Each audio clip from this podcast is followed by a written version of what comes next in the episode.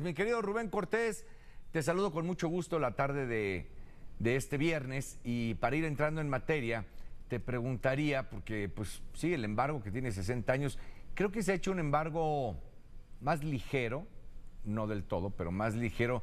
No sé si el primero fue Barack Obama, que empezó a suavizar la situación, o inclusive el propio George Bush con lo de los vuelos, por ahí, pero el tema es que continúa. ¿Cómo estás, Rubén? ¿Qué tal, Mario? Feliz, feliz viernes. Pues no, fue Clinton. fue Clinton quien empezó a aflojar el, embargo. Eh, mira, eh, de pronto esta noticia la escucho y, y la dan tan bien, con tanta vehemencia. El presidente incluso habla del tema y parece que es nueva. Eh, hace 30 años, este año se están cumpliendo 30 años que la ONU condena de manera abrumadora, siempre con el voto en contra de Estados Unidos e Israel, el embargo contra Cuba.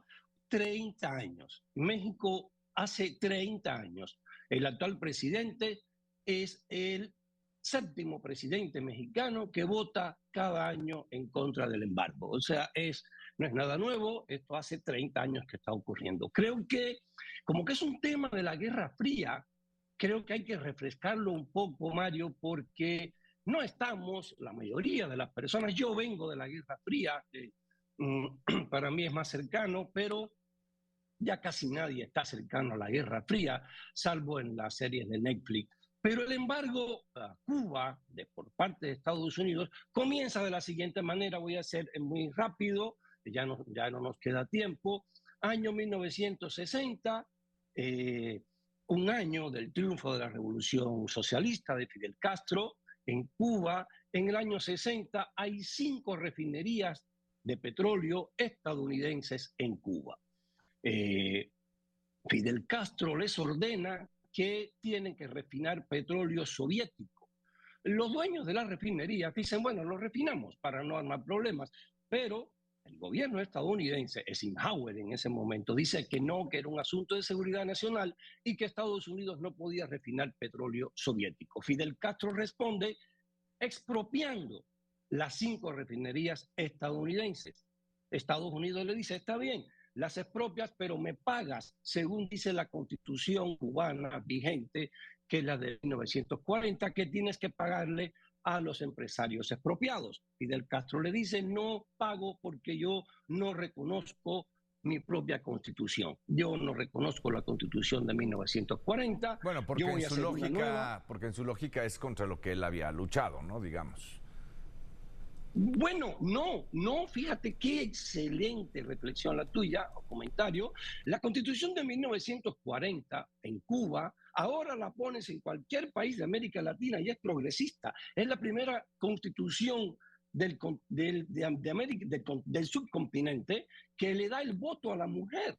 Es la primera constitución que ofrece las vacaciones que ahora están aprobando en el Senado mexicano es la primera constitución que da, que garantiza ocho horas de trabajo en América Latina. Es una constitución progresista aprobada por el Partido Comunista de Blas Roca Calderío en unión con el entonces el presidente Fulgencio Batista eh, y con mucho empuje del partido al que después perteneció Fidel Castro. No, no, era una constitución magnífica, eh, ese ejemplo del avance eh, progresista en América Latina la constitución cubana de 1940. Pero bueno, Fidel Castro dijo que no la reconocía, eh, eh, ahí está el litigio, yo te expropio las cinco refinerías y no te pago. Bueno, si no me pagas, entonces yo te respondo rompiendo el tratado de reciprocidad comercial que tenemos desde 1917, en el cual yo le compro a Cuba toda la azúcar al doble de lo que esté en el mercado mundial. Fidel Castro responde y dice, entonces yo expropio todas las empresas privadas que existen en este país, eh, básicamente las estadounidenses y las grandes de los empresarios cubanos. Entonces Estados Unidos le dice, entonces tú me estás debiendo 10 mil millones de dólares del año 60 y hasta que no me los pagues tengo un embargo comercial entre tú y yo. Una, una, una, fortuna, ¿no? Pero pues en 60 años yo creo que ya se pagó, ¿no? Bueno, ya se habría pagado, pero son otras las motivaciones. Ahora, tenido, tú, tú, dices, este, es un tema de 60 años, sí, pero me parece que es importante que cada vez se escuche como nuevo. Uno, porque hay generaciones que no lo conocen, pero por otra parte, porque sigue siendo un tema de interés y digamos, no por viejo perdería interés o, validez o importancia. Entonces, sí, eh, me parece que con toda vehemencia se habla de él como si fuera algo nuevo. Pero qué bueno, porque siempre es importante que se vuelva a colocar en la agenda, pues aunque ya hay ciertas, aunque ya hay ciertas eh, cosas que se han abierto, ¿no? Este, decía yo los vuelos, pero tú debes de estar eh, más atento a otros asuntos quizá más trascendentes. Ah, no. bueno, los embargos por principio no deben existir.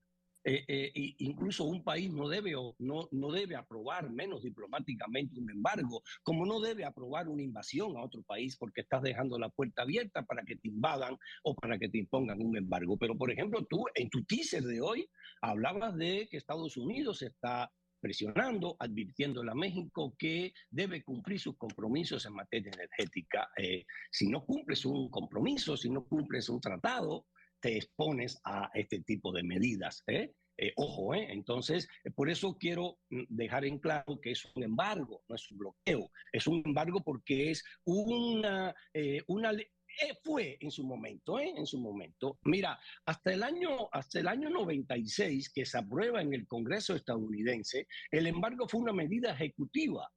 Nunca, nunca fue una medida ejecutiva del presidente. El presidente de turno la podía quitar. Y solamente con Bush padre, Fidel Castro no tuvo una negociación importante con todos los presidentes de Estados Unidos, menos con Bush padre, hasta que estuvo vivo, hasta, hasta, hasta Clinton, ¿verdad? Eh, bueno, todavía está así.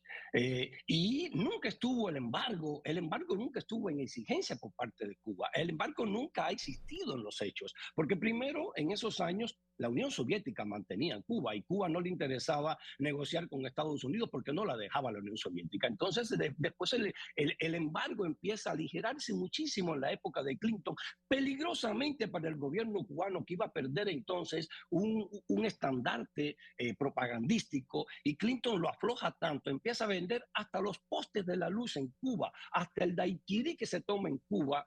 Eh, llegaba de una empresa eh, en Florida. Entonces se aligeró tanto el embargo que de pronto, o casualidad, Fidel Castro ordena tumbar unas avionetas civiles ahí en los límites de Cuba y entonces ya no queda más remedio y va los grupos cubanos muy fuertes entonces en el sur de la Florida llevan el asunto al Congreso estadounidense y entonces sí se hace ya eh, eh, se hace legal, es una ley ya en este momento. Ahora, para quitarlo, sí tiene que ser con una votación. Necesitan mínimo 60 senadores. Entonces, creo que está difícil y, y eh, Cuba todo el pollo que se come en Cuba llega de Texas, eh, eh, muchas medicinas. Ya no está en la eh, lista de países terroristas, ya hay vuelos comerciales. Que eso lo impulsó Obama, ¿no? Obama, bueno, Clinton, todo empezó con Clinton, ¿eh? Obama, sí, sí, pero a Obama le toca esa parte, digamos, es al menos quien lo hace. incluso no estuvo en la discusión, Mario, para restablecer las relaciones diplomáticas, el embargo no estuvo mencionado, solamente los empresarios, los hijos, los herederos y los que queden vivos de aquellos empresarios dijeron, a ver, que no nos paguen los 10 mil millones del año 60, no los queremos, solamente queremos reinvertir, que nos permita reinvertir en la isla de Cuba. Pues no, Raúl Castro dijo, no, no, eso no. No, no. va a pasar. No, eso no. Entonces, no, no va a pasar que invierta. No quiero Coca-Cola en Cuba, no quiero, eh, no quiero Pepsi. No, no va a ocurrir eh, por lo pronto, ¿no? No, no va a ocurrir por lo pronto. Creo que es meramente propagandístico. Mientras Estados Unidos llega a Cuba 6 mil millones de dólares al año en remesas en metálico y en remesas en especies. Eh, eso, las remesas en metálico son la cuarta parte del PIB cubano. Esas remesas que llegan de Estados Unidos. Si hubiese un embargo, pues Estados Unidos decía, oye, pues no dejo pasar las remesas. ¿eh? Entonces, mira, es un tema de la Guerra Fría. Yo creo que se va a resolver con método de la Guerra Fría, Cuba tendría que hacer elecciones libres, no las va a hacer, y creo que vamos a seguir hablando de este tema muchos años, Mario. Bien, Rubén, pues muchas gracias por el comentario. Gracias. Abrazo largo. Gracias, igualmente.